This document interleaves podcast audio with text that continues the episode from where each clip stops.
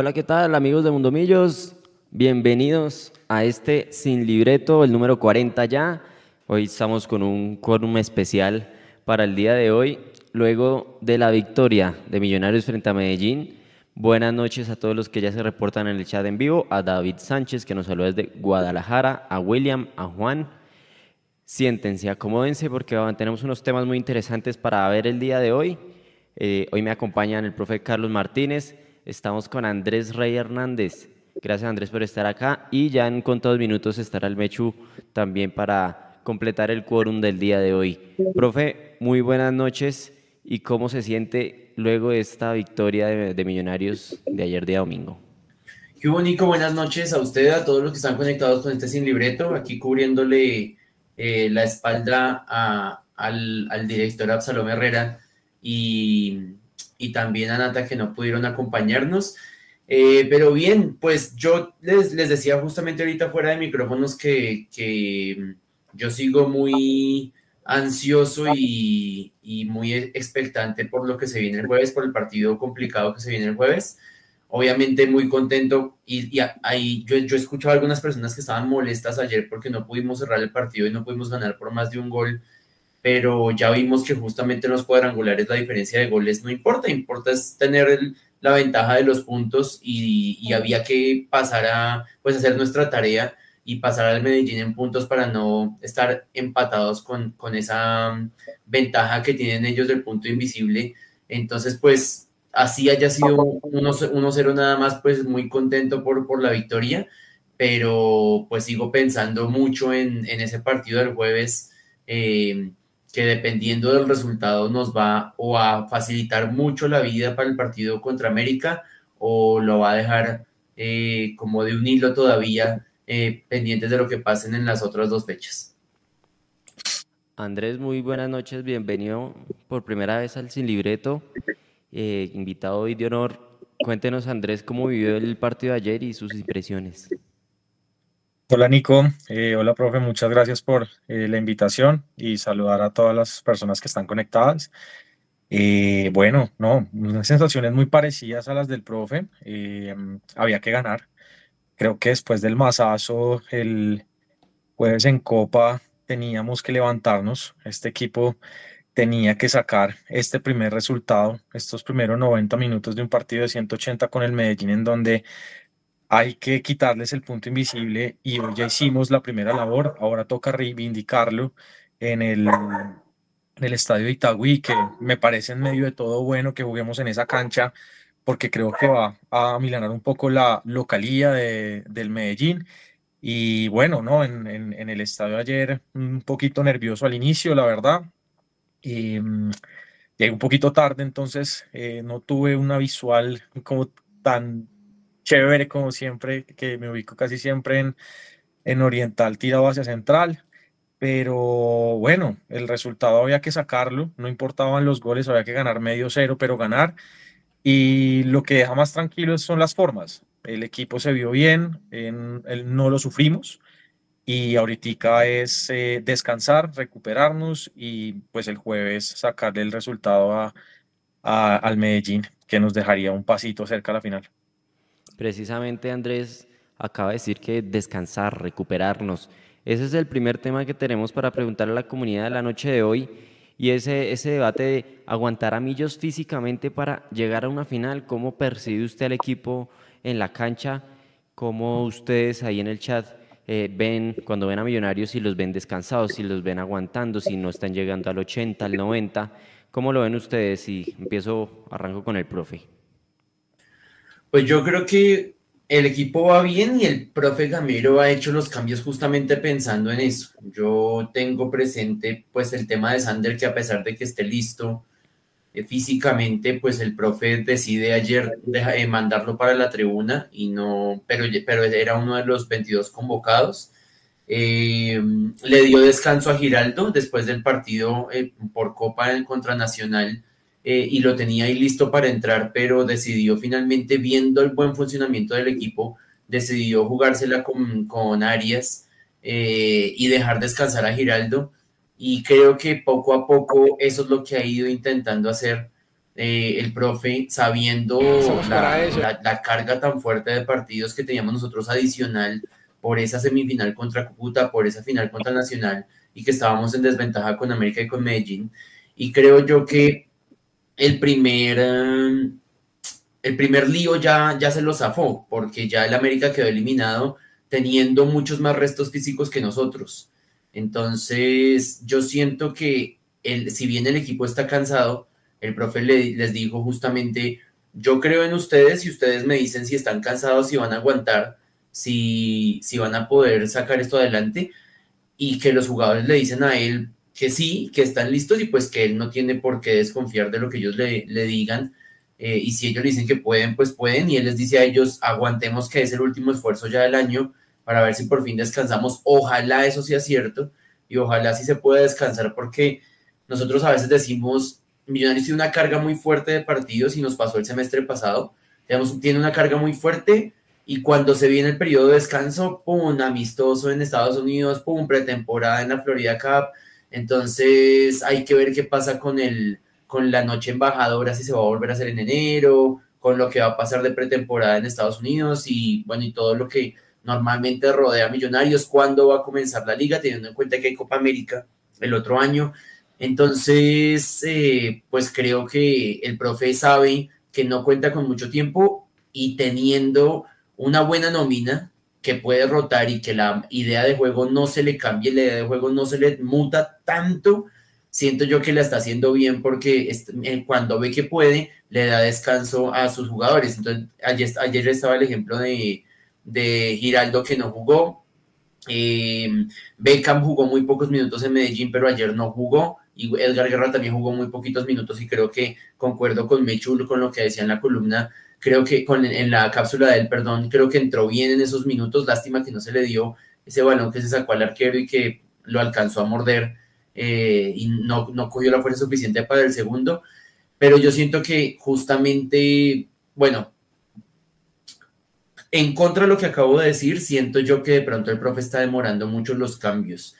Y si una de las ideas de los cambios es buscar un revulsivo, digamos, porque el Medellín le estaba dando espacios y quería buscar el segundo, pero también pensando en ese descanso, siento yo que el profe está demorando mucho los cambios y que podría pensar en un minuto 65, un minuto 70, no solamente por afanar las sustituciones y guardar todo para quemar tiempo para, pues para eh, quemar minutos y, quedarse con el resultado, sino también pensando en que sus muchachos tienen que descansar y de pronto el ingreso de Pereira, el ingreso de Arias, el ingreso del mismo Fernando Uribe, se pudo haber dado un poquito antes para darle también descanso a jugadores que han disputado la gran mayoría de los minutos. De acuerdo, profe, pues eh, eh, precisamente Elvis Perlas ayer daba sus declaraciones en zona mixta. Vamos a escucharlos qué tiene, qué tiene que decir al respecto y ya volvemos. De, partido importante donde tenían como 19 fechas, creo que, no perdía y no iba a ser fácil. Por ahí nosotros sacamos esa fuerza que, se necesita en esta final y esperamos seguir manteniendo ese nivel para poder llegar a la final. ¿Cómo se sintió usted sabiéndole preguntar al profesor? Medellín tuvo el 57% de la posición, pero Millonarios no sufrió el partido, Millonarios lo controló muy bien.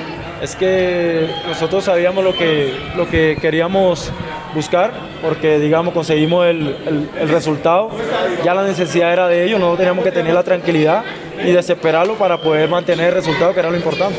Elvis, buenas noches, Camilo Rojas, Super Hinchas, Canal 13. Hoy no lo vimos tanto pasar al ataque, pero sí muy aplicado tácticamente, defensivamente. ¿Cuál fue la charla del profe para este Medellín que quizás eh, controla la pelota? Es que eh, era un partido difícil contra un gran rival, tenía jugadores importantes, tenía eh, recambio por banda importante, ya teníamos resultados, teníamos que mantener el cero, teníamos que cuidarnos y bueno, por eso el partido se va presentando, te va dando las posibilidades y la posibilidad que tenía hoy era defender más y, y si por ahí se da la posibilidad de atacar, se atacaba, pero yo pienso que lo importante fue que mantuvimos el cero y pudimos ganar. ¿Cómo queda el equipo físicamente para el partido del jueves? El equipo está entero, tú te diste cuenta que el equipo corrió hasta el final y se ganó y ahora toca recuperando de la mejor manera para ir a buscar un gran resultado en Medellín. La mejor forma de lavarnos la cara de lo que nos pasó el jueves fue esta, estadio lleno, ganar en casa y ustedes sentir el apoyo de toda esta hinchada.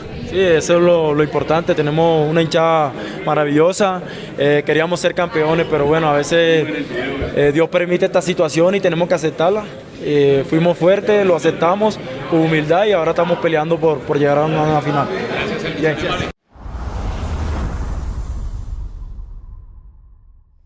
Ahí estuvieron las voces de los protagonistas de Elvis Perlas. Está terrible la inseguridad, profe. Yo no sé si le faltó decir ahí como, miren, pues ahí queda la evidencia que de lo insegura que está Bogotá y que la alcaldesa no ayuda poco y nada, que hasta el profe le, le robó ahí el, la frutica de recuperación. Así es, Gamero vio que tenía un durazno en la mano y se la llevó, quedó pagando el Perlaza, pero importante que decía que el equipo está entero. Dice, el equipo está entero, el profe ha hecho los cambios que son y vamos a recuperarnos para ir por todo el jueves al Medellín. ¿Qué opina usted, Andrés? Yo creo que el Gamero y el cuerpo técnico han sido muy inteligentes, muy inteligentes en la forma en cómo han administrado la nómina y mm, pareciera que por toda la seguidilla de partidos los jugadores están reventados, pareciera, o pensaría uno que han sido demasiados partidos. El otro día escuchaba ir un número grandísimo en comparación con otras ligas, pero ha pasado algo y es que muchos jugadores han descansado forzosamente. Por ejemplo, Perlaza. Perlaza estuvo lesionado un tiempo y Avitica está volviendo y está volviendo bien. El equipo se ha comportado muy bien cuando juega Larry o cuando juega Vega o cuando juega Giraldo, cuando juega Pereira y están bien porque el profe ha ido rotándolos en la medida que los partidos pues le dan la posibilidad. El, partido de ayer era un partido perfecto para Larry Vázquez porque se mató con, Daniel Torres. Ahí fue un choque de camiones impresionante y esos dos chocaron todo el juego y hubiese sido diferente si jugaba, por ejemplo, Giraldo, que es un poquito más menudo, más bajito, y, y, bueno, y él estaba descansando porque dio un partido de mucha intensidad en, en Medellín contra Nacional. Entonces, han habido también algunos descansos, digamos, entre comillas, forzosos. Daniel Ruiz fue a la selección Colombia, no jugó los mismos partidos, a pesar de que allá tuvo competencia, pero en algunos fue suplente, entonces también descansó. Cataño viene de una lesión y también estuvo descansado un tiempo, aunque creo que es de los que más he visto que le ha costado como recuperar esa forma física para volver a, a ese nivel que, que le conocemos. Y yo creo que acá hay que hacerle una mención a, a David Macalister Silva. Es impresionante lo que corre y ha sido de los jugadores que no ha rotado. Porque si vemos, él siempre que ha estado disponible ha jugado, a veces mm, por cambio de módulo jugaban con dos extremos y él entraba después o lo devolvían a jugar en la primera línea eh, cuando las circunstancias del partido lo necesitaban, pero físicamente McAllister Silva para sus 35, 36 años, no sé exactamente cuántos tiene, es un ejemplo para todos los juveniles de Millonarios. Lo que está corriendo, lo que corrió el partido, una jugada en que eh, pierde la pelota y arranca a recuperar y va y bravea a los volantes del, del Medellín, al final termina recuperando la pelota y generando de esa recuperación una ocasión de gol. Entonces, ha sido muy inteligente lo de Millonarios, creo que también hay compromiso por parte de los jugadores porque no es fácil, no es fácil que se recuperen cuando ha habido tanta seguidilla de partidos domingo, miércoles, domingo, miércoles. Y eso muestra también que este equipo está mentalizado en unos objetivos y que se prepara para ello y que al final, pues lo que mencionaban, el, el, trabajo físico eh, los tiene de, de, muy buena forma.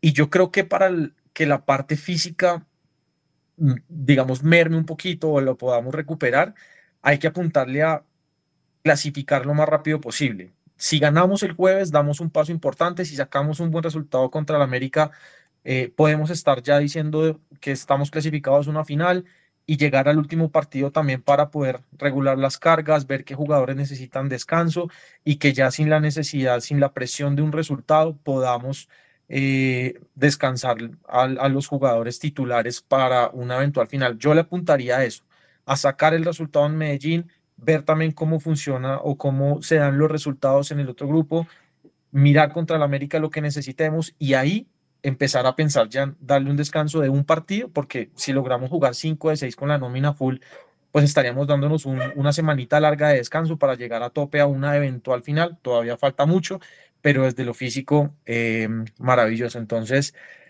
un reconocimiento para el cuerpo técnico, para preparadores, para fisioterapeutas, incluso para psicólogos que también les los apoyan en poder recuperarse desde lo mental, que también es fundamental porque eso lleva el mensaje a todo el cuerpo.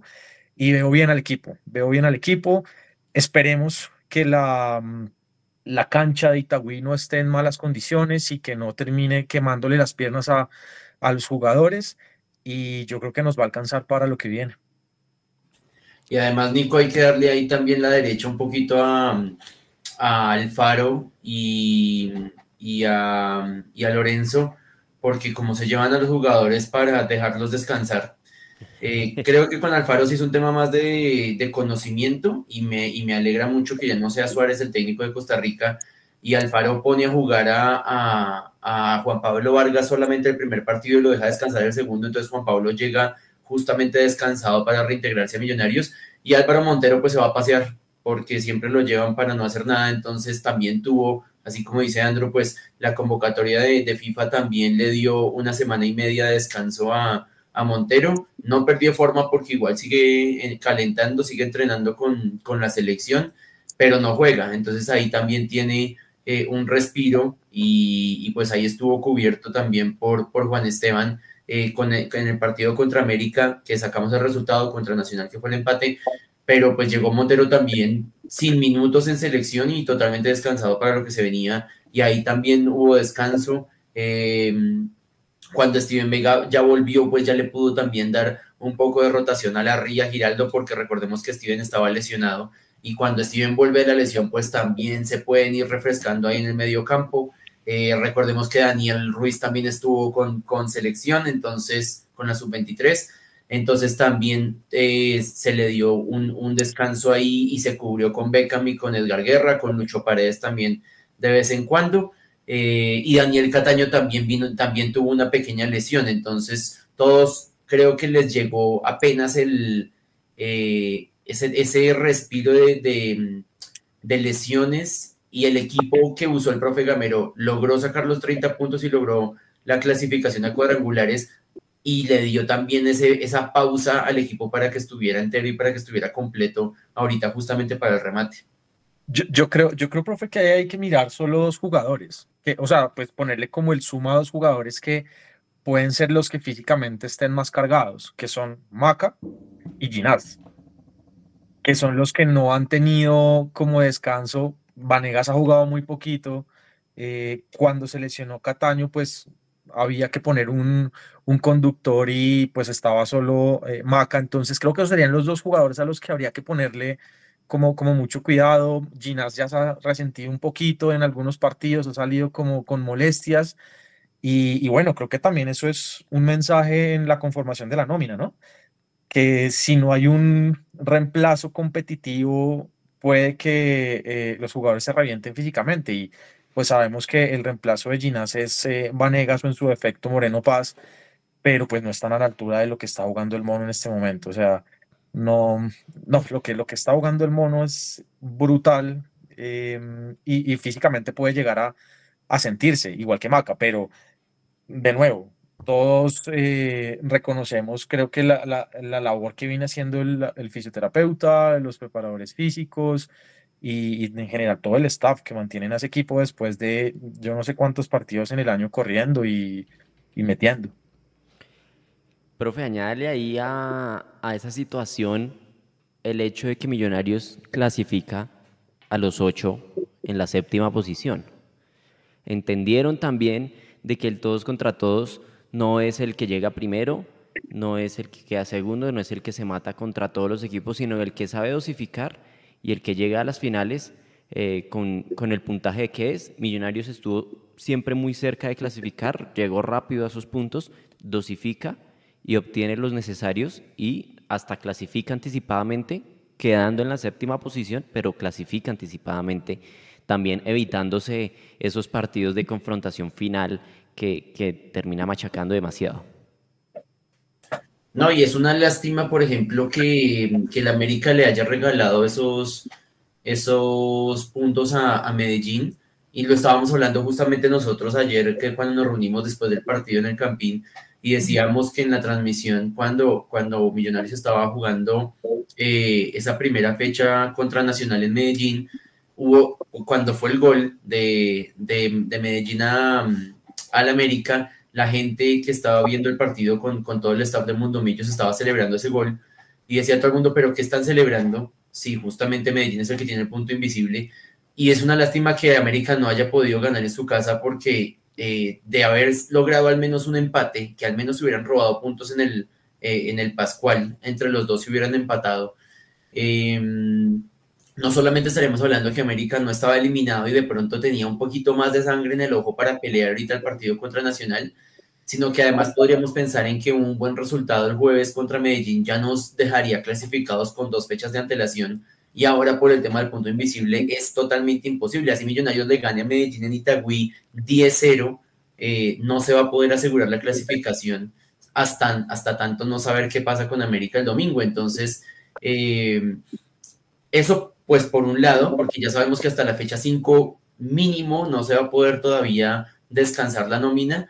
Eh, y esperando que pase lo mejor y que logremos llegar a nuestra segunda final consecutiva en la liga, también hay que ver con qué rabillo eh, del ojo el profe Gamero va, va a chismear el, el, cuadrangular A para saber si vale la pena pelear en la sexta fecha por el tema de la localía. Entonces, pues por ahora es, todos estamos hablando de, supuestos y hay que esperar sobre todo qué pasa en, en, esta semana con esos dos partidos vitales, pero sí es una lástima que el América se le haya regalado en, en casa a Medellín porque ese empate nos habría caído pues de, perlas para tratar de, clasificar de forma anticipada y lo que decía Andrés, que tratar de, descansar la nómina al menos una fecha más y pues ya no se va a poder. Uno, bueno, además de Ginas que anda de, un nivel altísimo, uno de los jugadores que también regresó de una lesión y que en este momento está haciendo cosas increíbles es el número 3, profe. Omar Bertel. Omar Bertel está en este momento en un gran nivel atacando por los espacios que son, enviando balones largos eh, con buen destino, defendiendo muy bien junto a Daniel Ruiz. Me parece que Omar Bertel está eh, pidiendo pista. ¿Usted qué cree, profe? ¿Pidiendo pista o, está muy dura la competencia en esa posición para unas próximas convocatorias? Ese es justamente el segundo tema que nos dejó propuesto Absalón para, para este sin libreto y el tema Bertel y Selección Colombia. Eh, es que, no sé, es que el tema, hay dos temas con la selección Colombia y, de aquí voy a ser totalmente subjetivo y va a ser mi opinión totalmente personal. Primero, el tema de las roscas es muy, muy complicado y el tema de las cometas y, siempre hay alguien que es, es, llamado por, por delante de los merecimientos. Obviamente Macalister Silva ya no, pues por la edad y todo, uno comprende que ya no se ha llamado, pero Macalister lleva en un, en un nivel superlativo un montón de temporadas y no es llamado. Eh, Ginás es mucho más central que los que, que no sé, que Jerry Mina y, los desastres que le vimos en Paraguay que afortunadamente no le, no le pasaron factura a, Lorenzo.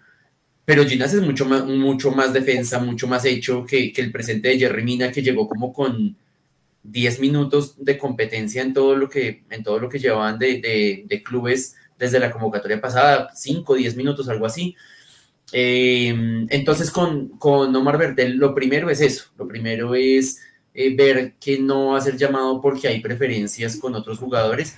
Y lo segundo es que yo estoy perfecto con que no lo llamen. Es una tristeza porque esa es la motivación de los jugadores, pero como a mí la selección Colombia me importa poco y nada, pues yo estoy feliz que no llamen a mis jugadores y que mis jugadores estén concentrados con millonarios. Pero pues yo entiendo obviamente que para el jugador profesional es otro cuento y es la motivación de la selección Colombia y es mostrarse internacionalmente y seguramente al club también le conviene por, por el tema de un posible traspaso, de una posible venta en un futuro, pues que tenga su hoja de vida que fue llamada selección Objetivamente, claro, yo siento que el nivel de, Omar Bertel, pues yo no sé Andrés cómo lo vea, no sé la gente cómo lo vea y que nos está comentando en el chat, pero yo siento que este es el, momento en el que he visto el mejor nivel de Omar Bertel.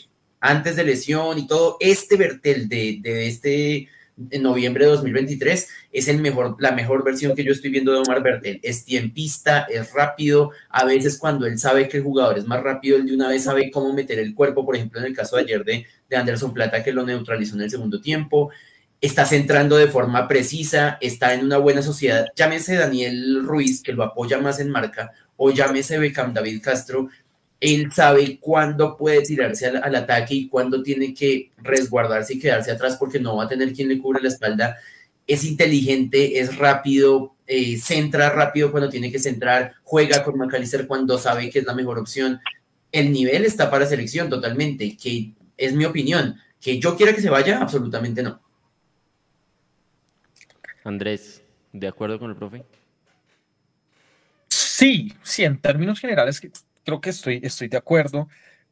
Yo en uno de los tweets que hacía Mundomillos cuando entregaba uno de los premios, yo le decía, yo les escribía como, entreguen dos, entreguen dos premios porque lo que está jugando Omar Bertel es impresionante, impresionante de verdad. Ayer em, parecía un puntero de esos de, de la vieja época, gambeteó, recuperó, anuló a C3, que C3 es el mejor jugador del Medellín y no lo hizo ver una.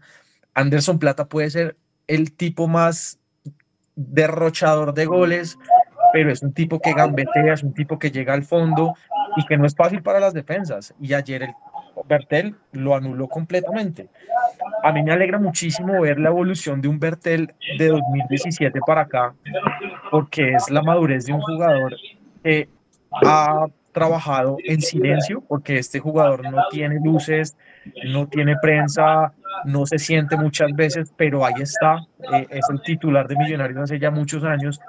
Y lo que era antes el Bertel cuando fuimos campeones en 2017, que jugó muy pocos partidos porque estaba Felipe Vanguero, al momento de ahora cuando está consolidado, cuando ya tiene muchos partidos en torneo local, en torneo internacional, es, es impresionante, se recupera de una lesión, vuelve y se gana el puesto, eh, está asistiendo, está marcando, eh, se le nota más confianza, incluso hasta más, más liderazgo.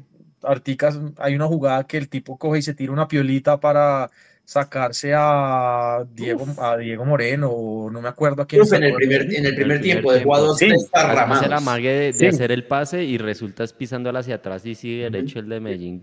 Sí, pasó, pasó como, como buceta llena, como dice ahí el narrador que está ahí problemado en Win, por ahí leído unas cositas bien, bien chistosas. Y, mm, y bueno, no, en, en respecto a lo del tema de, de, selección, es, es, difícil, es difícil. Ahí él, él tiene competencia al, al, otro ex Millos, que también era una máquina, que es eh, Machado que lo está haciendo muy bien en, en Francia. Mm, ahorita en el último partido de selección, pues no se vio bien y entró este Borja, que también jugó, creo que en Santa Fe, bueno, no recuerdo bien, y lo hizo bien Borja. Lo que sí creo que puede pasar es que lo empiecen a acercar, lo empiecen a acercar en esos microciclos que se hacen, que lo empiecen a ver, eh, que le empiecen a dar como la, la, la promoción, porque pues sí, no queremos que se vaya, no queremos que nos lleven a pasear a los jugadores, pero pues también para él es un golpe anímico para incluso subir su nivel y pensando ya desde la perspectiva, digamos, de negocio, poder tener una venta. Él es un jugador muy joven todavía y que tiene mucha proyección en una posición en el campo en donde es absolutamente escaso los, los jugadores. Ahí hay mucho, mucho, mucho potencial. Él puede seguir explotando mucho más y me alegra muchísimo ver la evolución. Em, en fútbol creo que le da por lo menos para que lo acerquen a un microciclo de selección Colombia definitivamente.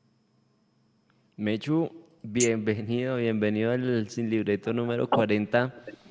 Vamos a ponernos al tanto porque estábamos hablando inicialmente de la parte física de Millonarios, de alcanzar eh, para llegarles una nueva final.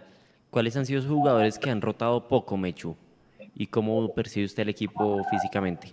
No, el equipo está caído, pero lo que pasa es que el corazón hace que, que, que se sopese eso. Al equipo se le nota. Buenas noches, ¿no? Porque. Hola, chicos. Sí, hermano. No, el equipo, el equipo sí, el equipo se le siente, se le siente. Es que cuántos partidos hemos jugado este año. Y no solamente los partidos que hemos jugado, sino los amistosos. y las veces que hemos ido hasta a España y a Estados Unidos, y los ocho partidos internacionales, y todos los de la Copa hasta jugar una final, y todos los de la Liga del primer semestre, porque fuimos uno de los dos finalistas, y si seguimos así van a jugar otra vez todos los de la segundo semestre. Se siente. Lo que pasa es que lo que, lo que les digo, el equipo tiene un, el equipo, el corazón del equipo hace que se traten de, de sopesar esos temas, pero sí se siente, se siente. Ya no es el mismo equipo intenso, de hace unos partidos y hace unos meses. Y es normal, es normal porque hemos jugado muchísimo. Ahora el profe está rotando siempre los mediocentros, ¿vio? Pero de aquí en adelante, salvo necesidad, van a seguir jugando los 3-10. Salvo necesidad, va a seguir jugando Leo Castro. Salvo necesidad, van a seguir jugando Ginás y Juan Pablo. Salvo necesidad, va a seguir jugando Montero, Perlaza y Bertel. Ese es el equipo.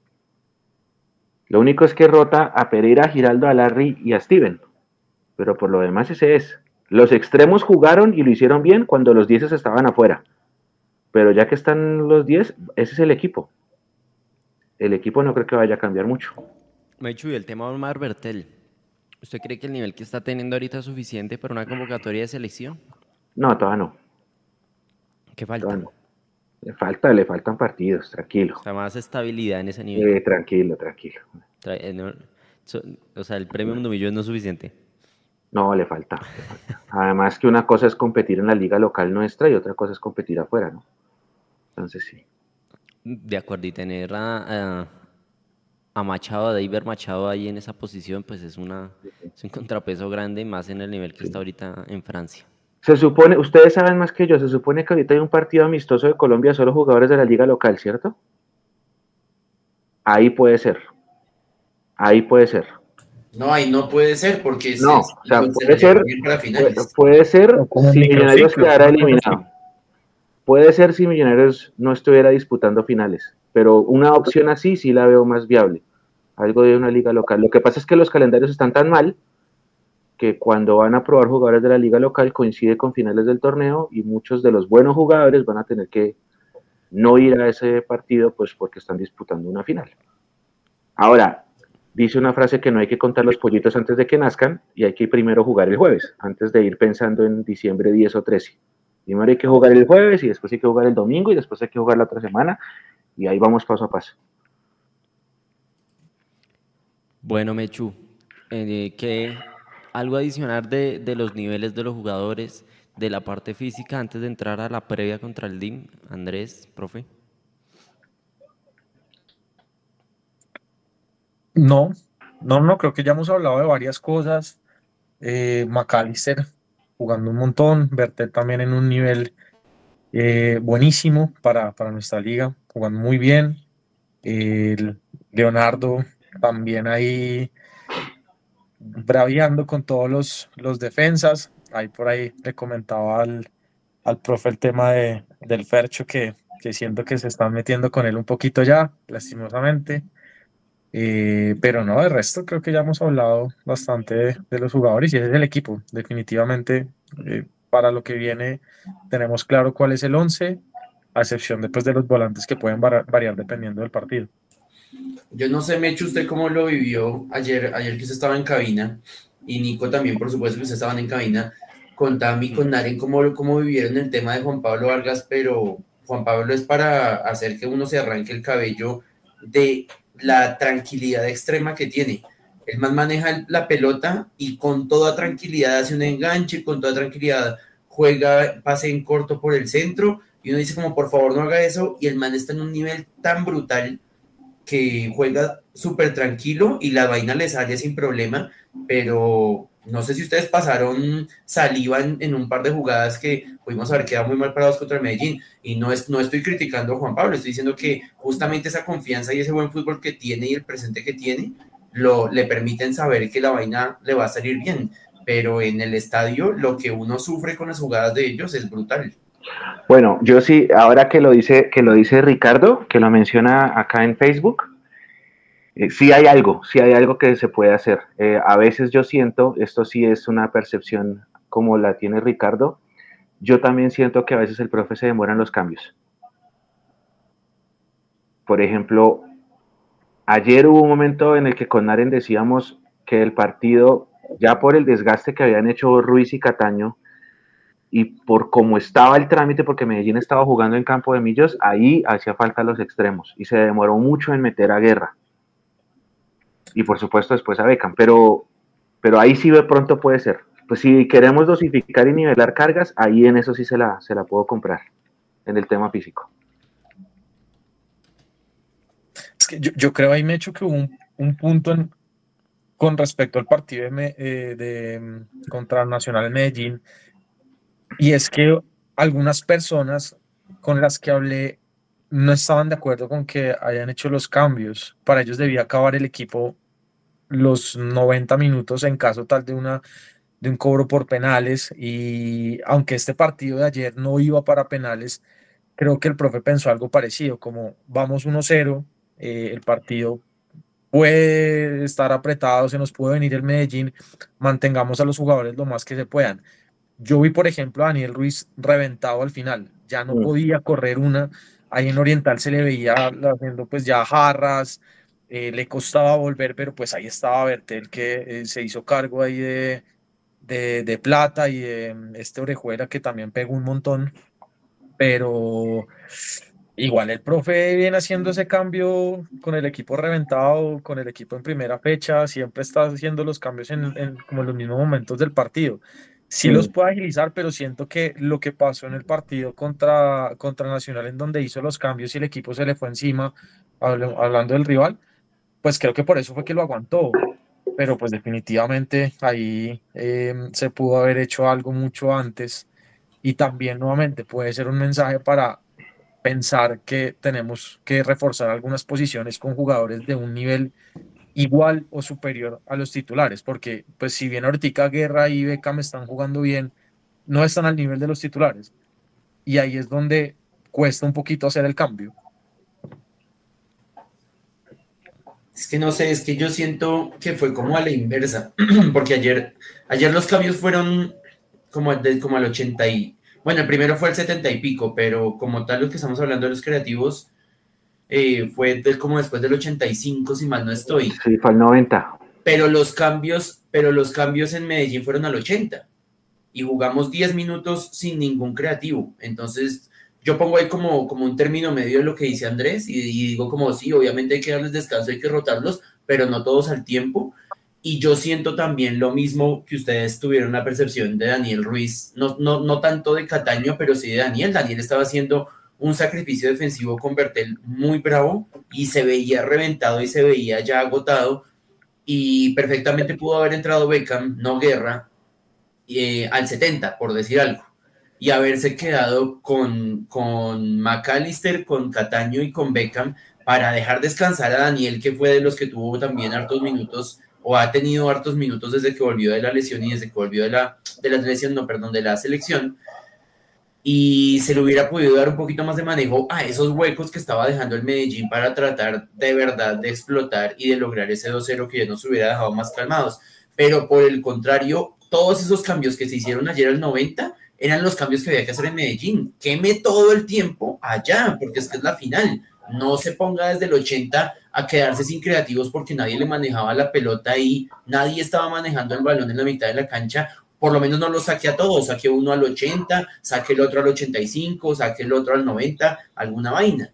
Eh, entonces creo que era como a la inversa y yo sí siento que pudo haber hecho, pudo haberle dado un poquito de descanso a Daniel, que para mí en fase ofensiva ayer no hizo un gran partido, creo que lo que mejor hizo fue apoyar la, parte defensiva y teniendo eso en cuenta pudo haber consolidado a Bertel que se quedara atrás para, para resguardar ahí la, el, el, el carro loco de, de, de, plata y hubiera metido a Beckham y así le hubiera podido dar un poquito de descanso a Daniel, pienso yo. Es que siento que los leyó como a la inversa el jueves y el domingo.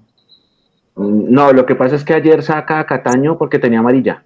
Entonces, él, él como él pero dijo es que, que había no, pero es que aprendido la la amarilla de. Cataño no es tan temprano. Sí, sí, la- es, es en el segundo tiempo. Entonces No, lo saca. eso, pero el, eso. el 70 todavía no tenía.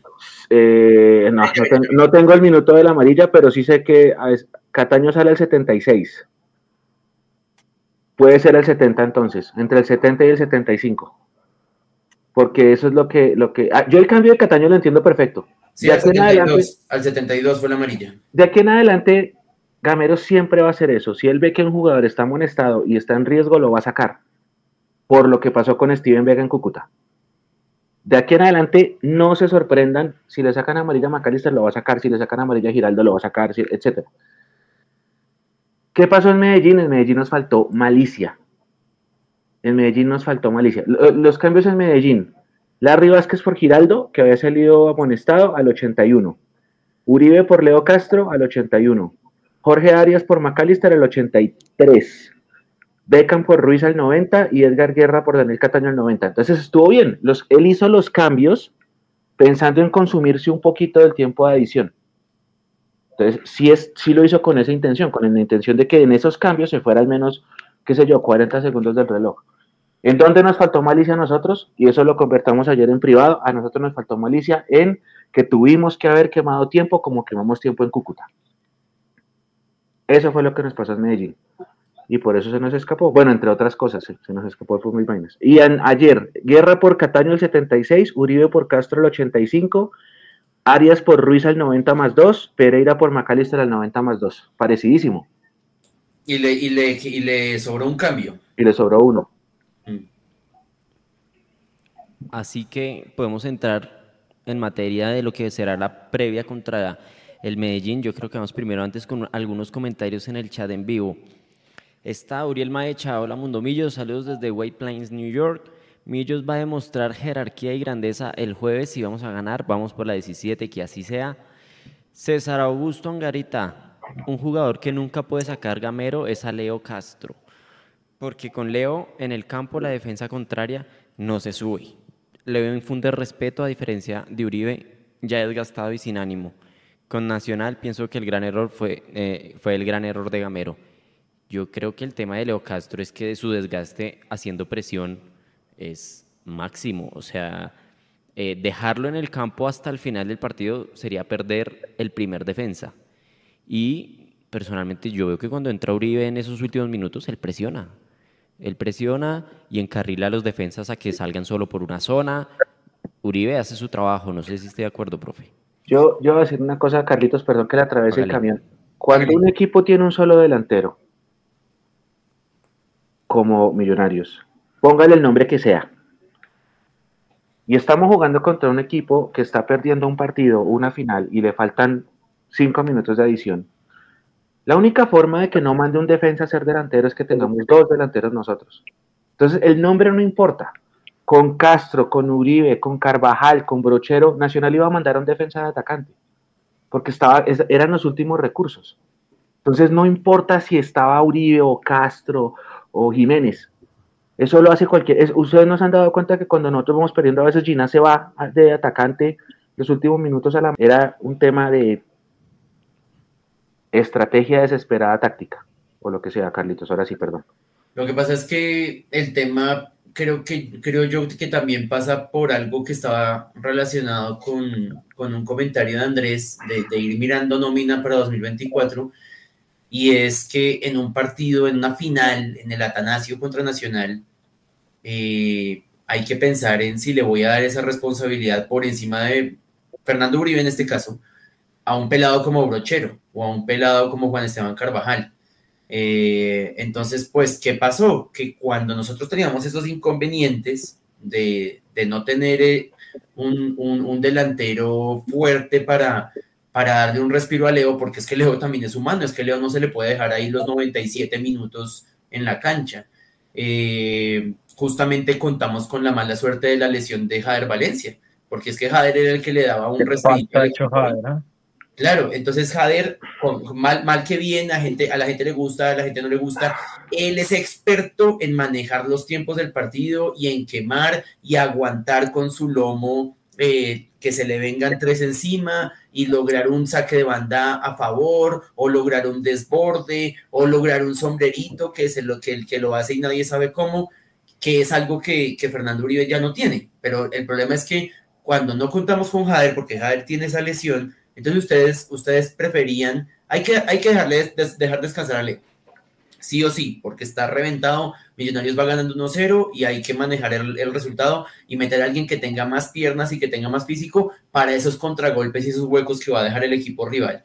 Entonces ustedes prefieren meter a un chino como Brochero, a un chino como Juan Esteban Carvajal, que se llegue a comer un gol debajo del arco y lo sacrifiquen porque es que cómo es posible que el profe Gamero teniendo a Fernando Uribe en el banco va, no le va a dar la responsabilidad a, al experimentado y va a poner a quemar a un niño como Ramiro Brochero. Es que a la gente tampoco le gusta ni mierda, perdón, pero es que...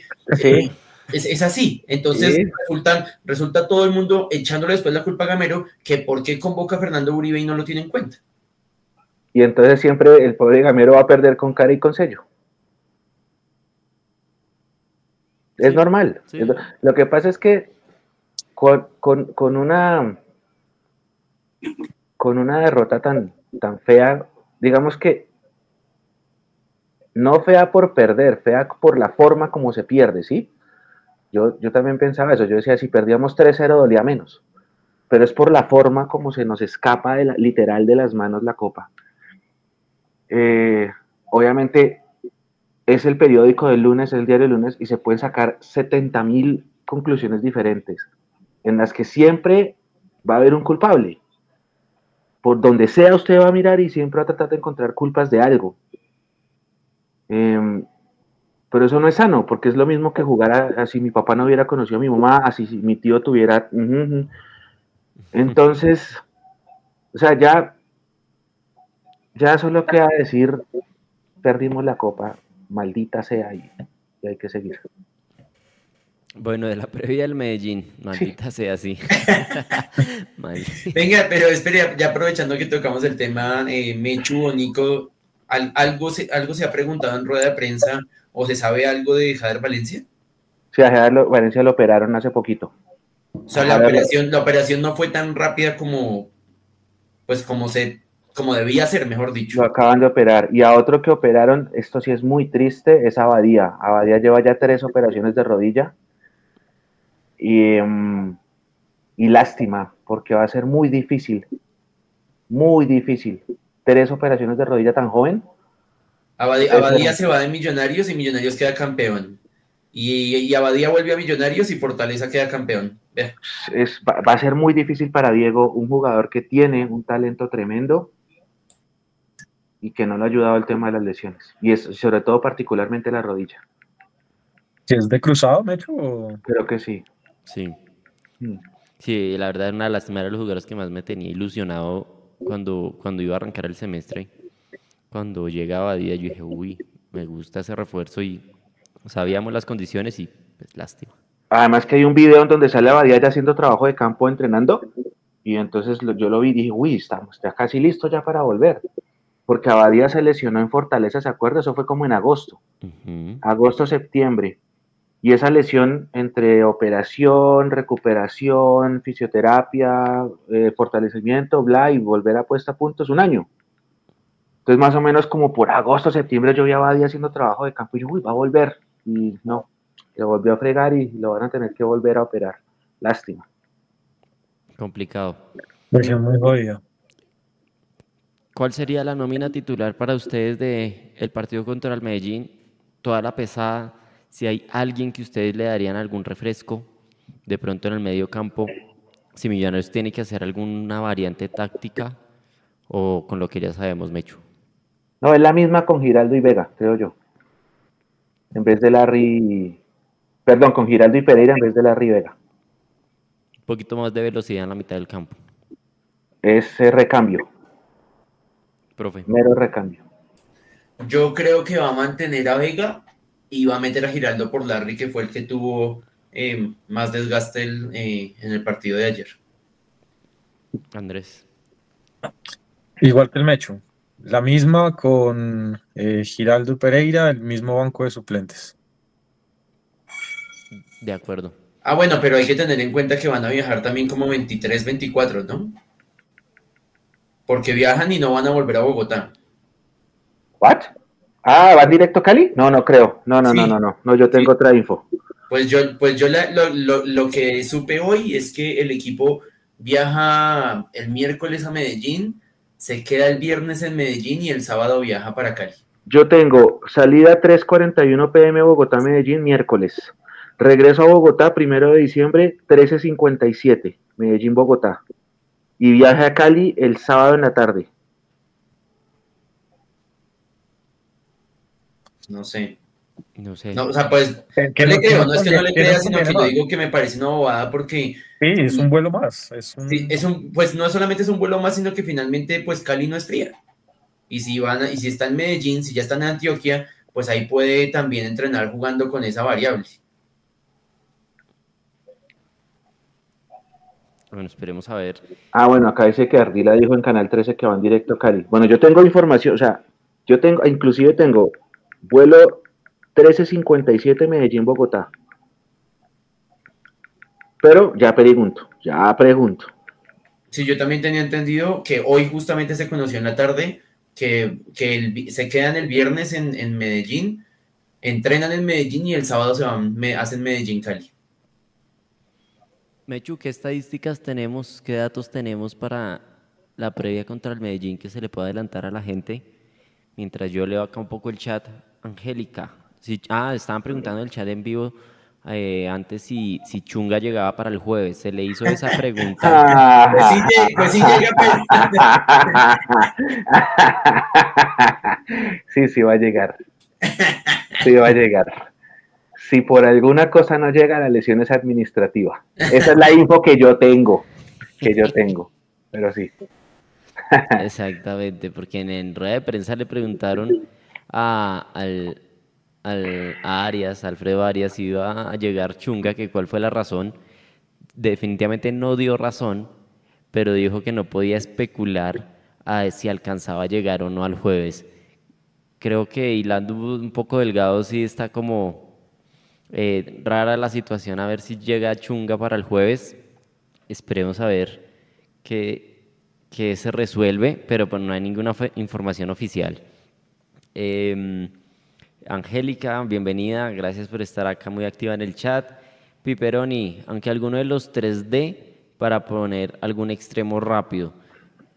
Eh, yo creo que a muchos de pronto también les suena esa idea de o sacar a Ruiz o sacar a Cataño y dejar a algún extremo rápido como para tener la, la arma de la velocidad y, y el arma de, de la tenencia al mismo tiempo. Pero creo que a Gamero no le suena esa idea.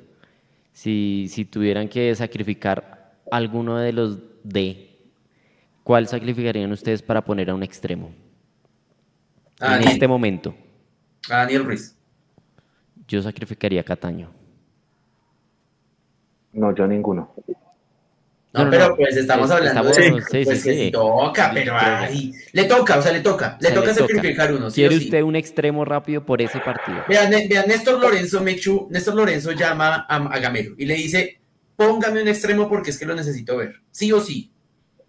A guerra. Yo estoy O sea, pone a guerra.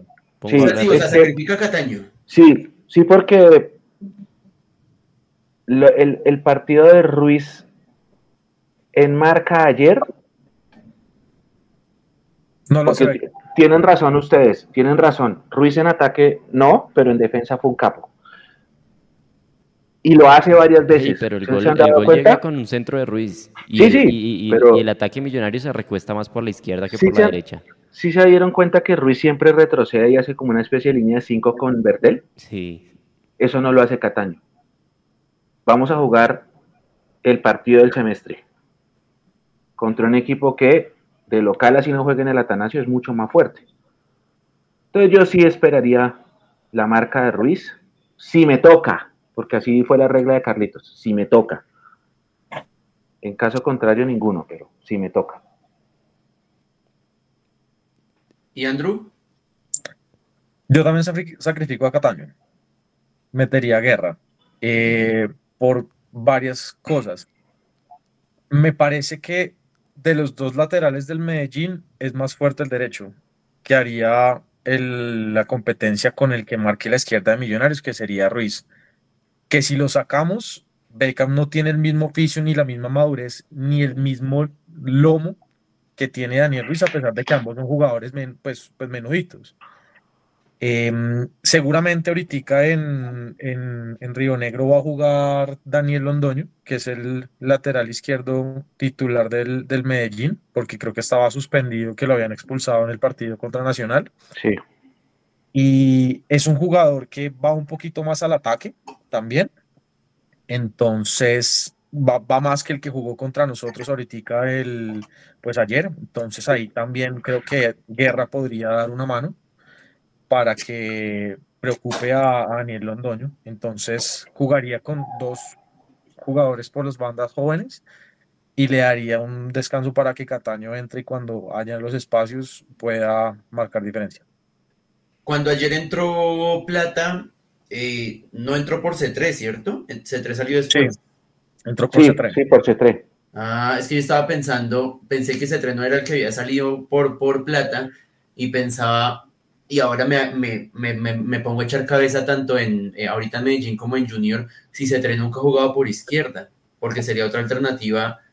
No, pero no sé, no sé, ustedes de pronto se acuerdan, porque ahí también habría que tener en cuenta cómo reforzar esa, esa marca por, por la izquierda, en dado caso que se le ocurra a Arias jugar con Plata y con C3. Es que depende del módulo con el que pueda salir. pero yo no, o sea, es que yo no recuerdo así si se trecía jugado, si lo han puesto por izquierda. Me suena en Junior, pero no. Yo lo vi en Junior. Yo lo vi, yo lo, yo lo vi en Junior jugando por izquierda varias veces. Pero en el, en el Medellín, lo que pasa es que el Medellín tiene una banda bravísima también, porque te saca a C3 y te mete a, a, Plata, y si no está Plata está Jairo, y si no está Jairo está Ibargüen, y si no está Ibargüen está Ricaurte, y ya no lo convocan, pero estaba Pipe Pardo. Uy, eso fue, eso fue una ventajota que ayer le dieran tan poquitos minutos a Ricaurte. Sí, eso, ese, ese tipo en la mitad, solo que pues ahí pierden mucha marca. Creo que ahí donde, sí, ya cuando metieron, sí. Claro, cuando meten, cuando meten a Ricaurte ya es eh, perder mucha, mucha marca y ahí es, me parece fundamental anular a el mejor jugador del Medellín, que es Jaime Alvarado que es el número 15, que es el volante que juega junto con Daniel eh, Torres, que Torres es el que raspa, machaca, habla con el árbitro y este man es el que coge la pelota, distribuye, pisa el área.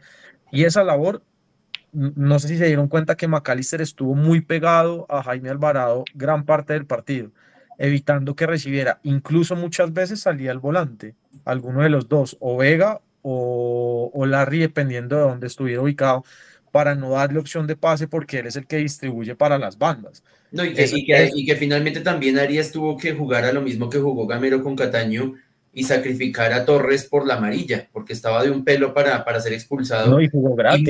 Y, si no tiene amarilla, Torres es inamovible en ese esquema, porque recupera, raspa y también es el primero en, sacar el, el, equipo hacia adelante. Igual esa, esa, esa, jugada era, esa jugada era como para rojita, la verdad. Esa jugada era para roja. Sí, Incluso pudo haberla sacado, pues pudo haber sido una lesión para el buen Perlaza, ¿no? Pues, bueno, pero es que si esa raspada de Guayo en Medellín no, no dio para roja, pues ya uno sabe que no, le no van a expulsar a nadie.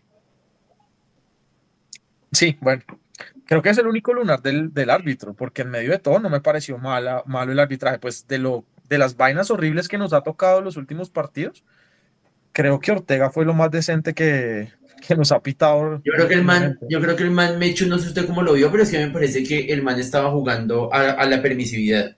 Entonces primero le, le, decía juegue, juegue en contra de Millonarios y todo el mundo protestaba, pero luego Millonarios también entraba fuerte y le decía a Ortega juegue, juegue. Entonces creo que todo el mundo después se dio cuenta que lo que el man quería era no frenar el partido y darle, y darle, pues continuidad. Sí, tal cual, tal cual. Además, eh, Ponce le tiró al piso cinco veces y cinco veces le dijo párese estuvo bien ahí. Sí, yo estoy de acuerdo con Andrés.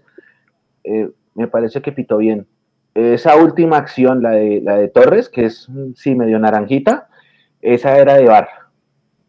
Si él no la alcanzó a ver, era más de bar. Pero lo hizo bien, lo hizo bien Ortega dentro de todo. Habíamos visto. Le quedó debiendo a esa amarilla el pisón de Daniel Ruiz, que también es de Daniel Torres. Ah, habíamos visto un mal arbitraje de Inestrosa, Betancourt eh, no lo hizo bien tampoco. Creo que ayer, ayer lo hizo bien eh, Carlos Ortega. Yo creo que con América nos van a poner a Roldán. Pues es que es el único, es el único que, que Roldán nos puede pitar. El único que nos puede pitar. Eh, contra Medellín, Contra el Medellín nos pueden estar poniendo otra vez a Betancourt. ¿O a Ortega otra vez? No, no pueden repetir. Creo que nunca un árbitro repite.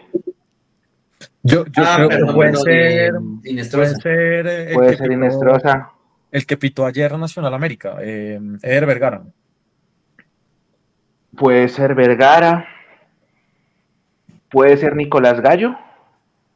Pero- No, no, te- eh, Nico, o sea, desconecte a Mecho de la, del, No. del. Sí, la verdad estoy quedé preocupado con esos nombres. No, pues es que esos son los nombres que salen. Miren los No hay, últimos no hay más tampoco. es que- No hay.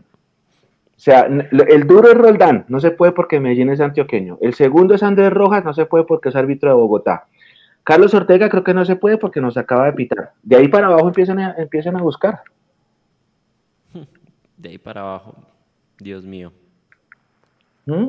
Nico, usted no ha dicho nada de, de- de la nómina. De la- no, porque estoy de acuerdo con el Mechu que, la, que el- los recambios van en la mitad del terreno Ah, ok, ok. y de ahí para adelante no va más. Por eso pu- propuse lo de Cataño eh, o de lo de los extremos, de sacrificar un Daniel, porque tal vez eh, hay un querer ahí de, de ver un extremo con un, con un medio centro, pero, pero la nómina es la que es. Oiga, yo sé que, na- que nadie lo va a sacar pues por corazón, obviamente, y yo tampoco lo, lo, lo sacaría, pero ¿no creen que en cuanto a términos físicos sería comprensible dejar a McAllister para el segundo? ¿Para el segundo tiempo? Yo sé, por eso le digo que yo no lo haría, pero por eso digo que objetivamente y con temas físicos. Yo sé que él maneja todo el partido y, y- y está perfecto. Lo que yo digo es que si el tanque no le alcanza a dar por todo el desgaste que ha tenido, ¿no sería preferible tener a McAllister como lo tuvimos contra América en el Pascual, en, la, en, en el todos contra todos, que manejó todo el segundo tiempo y no de pronto tener que sacarlo muy pronto en el partido para el segundo? Que, que que el otro, que el segundo tiempo lo haga Cataño si algo. Para, o sea, que entre Cataño en, en- en reemplazo y que roten cuando ya McAllister en caso tal se vea reventado. Pero, uff, no, no, de entrada, No. de entrada yo no lo saco. Mm, De pronto el único que me atrevería es un Sander por Perlaza, porque ambos tienen un buen nivel. De resto, igual. Es que Carlitos, ese partido en Cali, así McAllister lo haya arreglado, lo perdimos. Y nosotros el jueves no podemos perder. Que si nosotros perdemos, significa que perdemos la opción de depender de nosotros mismos y toca esperar resultados. No, y además, y además para que la gente lo tenga claro, las combinaciones de resultados son distintas. Tenemos claro que no se puede perder. O sea, en Medellín, bueno, en Itagüí no se puede perder por nada del mundo. Pero la combinación de resultados es distinta, porque si Millonarios le llega a empatar a Medellín, ni siquiera ganándole a América eh, quedaría listo si Medellín le gana Nacional en la fecha No, siguiente. Exacto. En cambio, si, Mi- si Millonarios le gana a Medellín, sí puede empatar contra América y queda listo. O sea, a lo que yo voy es que eh, si Millonarios empata contra el Medellín, hasta, las, hasta la última fecha se- seguramente se resolvería todo si Medellín le gana Nacional. Ese es, el, ese es el lío. Y de todas maneras hay que buscar el resultado contra América. En cambio, si Millonarios le gana a Medellín, de- no solamente sigue dependiendo de sí mismo, por supuesto, que es lo que logramos ayer, sino que además le bastaría un empate contra América. Y ahí sí se podría relajar un poco con el tema de, de- de darle descanso a los jugadores para el partido contra Nacional. Exacto. Por eso hay que poner lo mejor que tengamos el jueves. Es que Porque hay que ganar el jueves. El jueves hay que ganar. el jueves, el, el Medellín del jueves va a ser muy diferente al de ayer. Tien- Tiene cosas a favor y en contra, ¿no? Para mí, para mí es el tema de la localía que sea en el Alberto Grisales y no en, en el Atanasio, les va a pesar, porque es menos gente y es una cancha completamente diferente también para ellos, así sea el mismo territorio, por decirlo de alguna manera, pero yo creo que eso va a influir muchísimo. Yo creo que el team tiene presión, presión porque entró de segundo, presión porque tiene el punto invisible. Tengo un gran amigo que es hincha del Medellín y mm, hay algo que me decía y es que en general al- a la hinchada de ellos sienten que no, no tienen equipo B, no tienen equipo suplente, a pesar de que en el banco tienen unos nombres como Ibargüen, como el, el otro extremo que entró Plata, eh, y el resto que están ahí sienten que tienen un 11 y que con eso son los que se tienen que ir.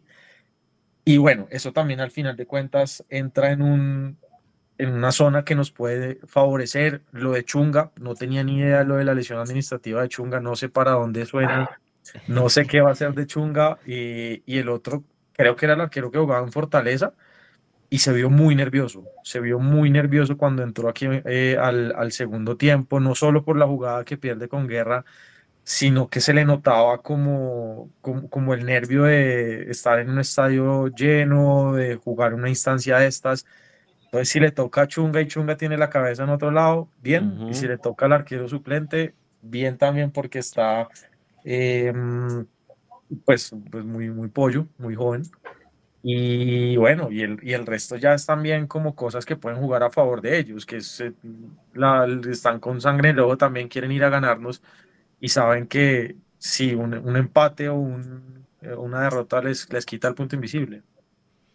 Yo creo que Chunga va, va a estar el jueves porque la necesidad es perra, pero eh, les podría jugar en contra. Sí, señor, sí, señor, claro.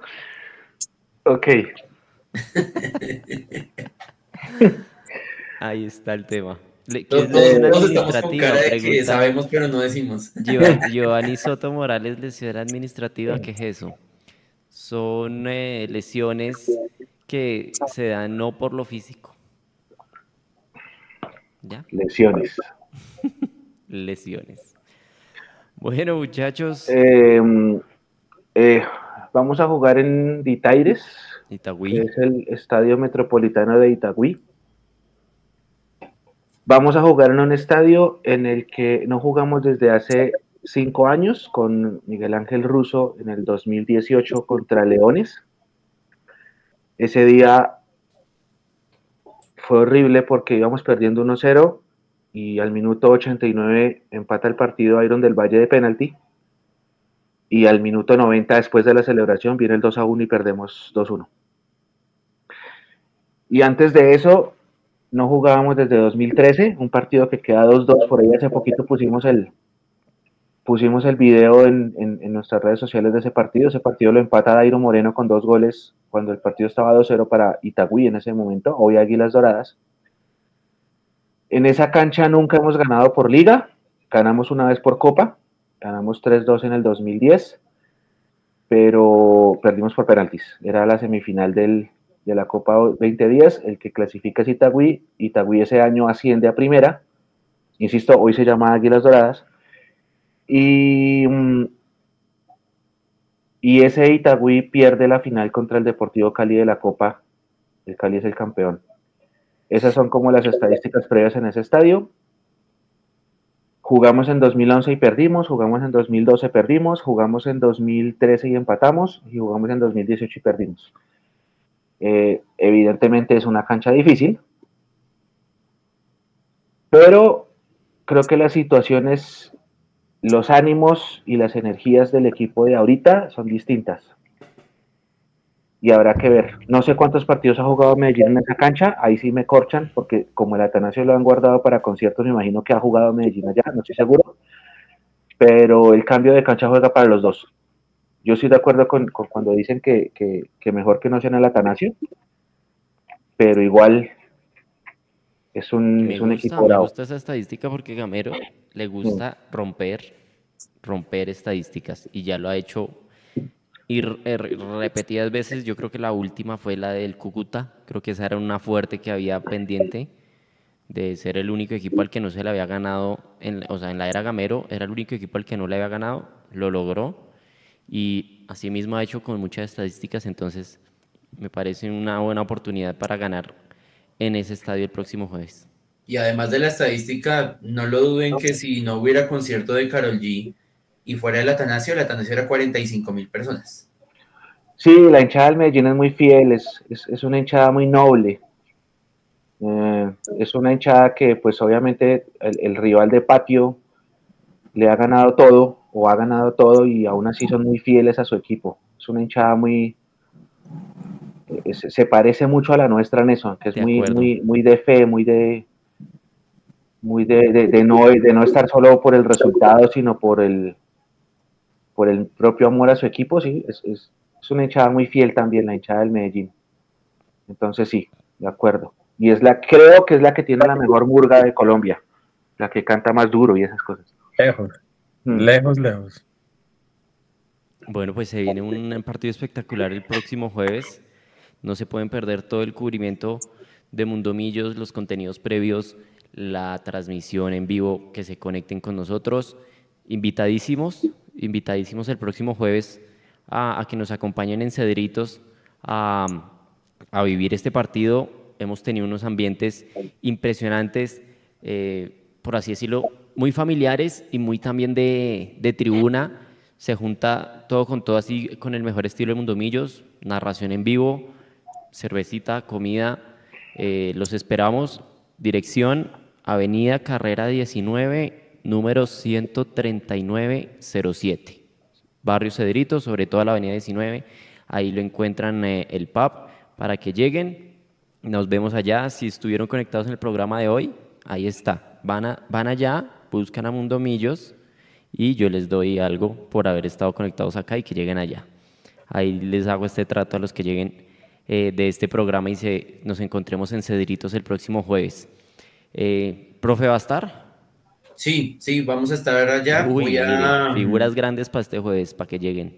No, y, y, además no, no he podido, pues por temas de salud y demás, no, no he podido volver a llevar a mi mami al estadio, entonces me voy con ella para, para Cedritos a la transmisión. Súper, allá va a estar muy cómoda y va a vivir partido muy chévere. ¿Andrés puede ir? No, no, no. Mis responsabilidades de padre de familia no me lo permiten, lastimosamente, porque me encantaría. Eh, creo que pues también quiero ir un espacio de esos con, con todo el equipo de, de, de Mundomillos. Y bueno, en esta no va a ser, pero en, en un futuro cercano espero que sí. Bien, aquí está Sebas Arias conectado, que hubo Sebas, y se inviten a Leandro a Cedritos, Leandro va a estar el jueves, se lo confirmo. Lo que iba, ¿no? Sí, Leandro, Leandro, está confirmado para Cedritos, Leandro va a estar. Está más planillado, entonces aliste, de Sebas. Eh, John Huerta, Andrés, de Boyacá y... ¿Andrés tiene cuántos? ¿Uno, dos, tres? No. Eh, ¿Bendiciones? Sí. Tengo, tengo una. Tiene dos, tiene una hija y, y, Santa Fe. bueno, también, también es válido, ¿no? Tengo, tengo una y ahí ya está ahí. Okay. ok, ok, ok. Sí, sí, ahí primero. Primero lo primero. Pero sí, Leo va a estar, Carlitos va a estar, Naren va a estar, Tami va a estar. Sí, Mechu se puede conectar vamos, desde vamos a intentar hacer la gestión con la niñera, a ver si se puede hacer algo. Es. si Mechu se puede conectar desde Itagüí para que lo escuchen también allá con la comunidad, sería perfecto. Y listo. Llegó eso dice Sebas, tocó llegar con set. Así es que así es que tienen que llegar el próximo jueves. Lleguen con set y con muchas ganas de alentar a, Millonarios que allá nos vemos para disfrutar un partidazo. No, y, lo que se dice, Nico, es el partido del semestre, eh, a, a, hoy. O sea, cada partido va a ser importante, pero después de lo que pasó ayer, tiene toda la razón Naren cuando dice el partido del jueves es el partido. O sea, es la posibilidad de hacerle a Medellín el set point para no, para que el punto invisible ya no importe nunca más. Y esa es la consigna que tenemos que tener todos. Entonces, nada, vayan con la mejor vibra y ojalá se vuelva a llenar el lugar como me dijeron que estuvo el jueves y como me dijeron que estuvo el día del partido del cuadrangular contra Nacional también. Y allá, allá nos encontramos con, la mejor vibra para que se tomen sus cervecitas y, y vamos a disfrutarlo todos juntos. De una, así será. Invitadísimos todos, gracias por haber estado en este sin libreto, el número 40. Nos vemos eh, dentro de ocho días con todas ustedes, con toda la comunidad, con Absalón, con Leandro, todavía no, pero estamos activos. Eh, gracias, profe. Gracias, Mechu. Gracias, Andrés. Esto fue todo por hoy. Chao, chao. Que perdonen la demora, pero ahí estuvimos. Gracias. Nos vemos el jueves. chao. chao.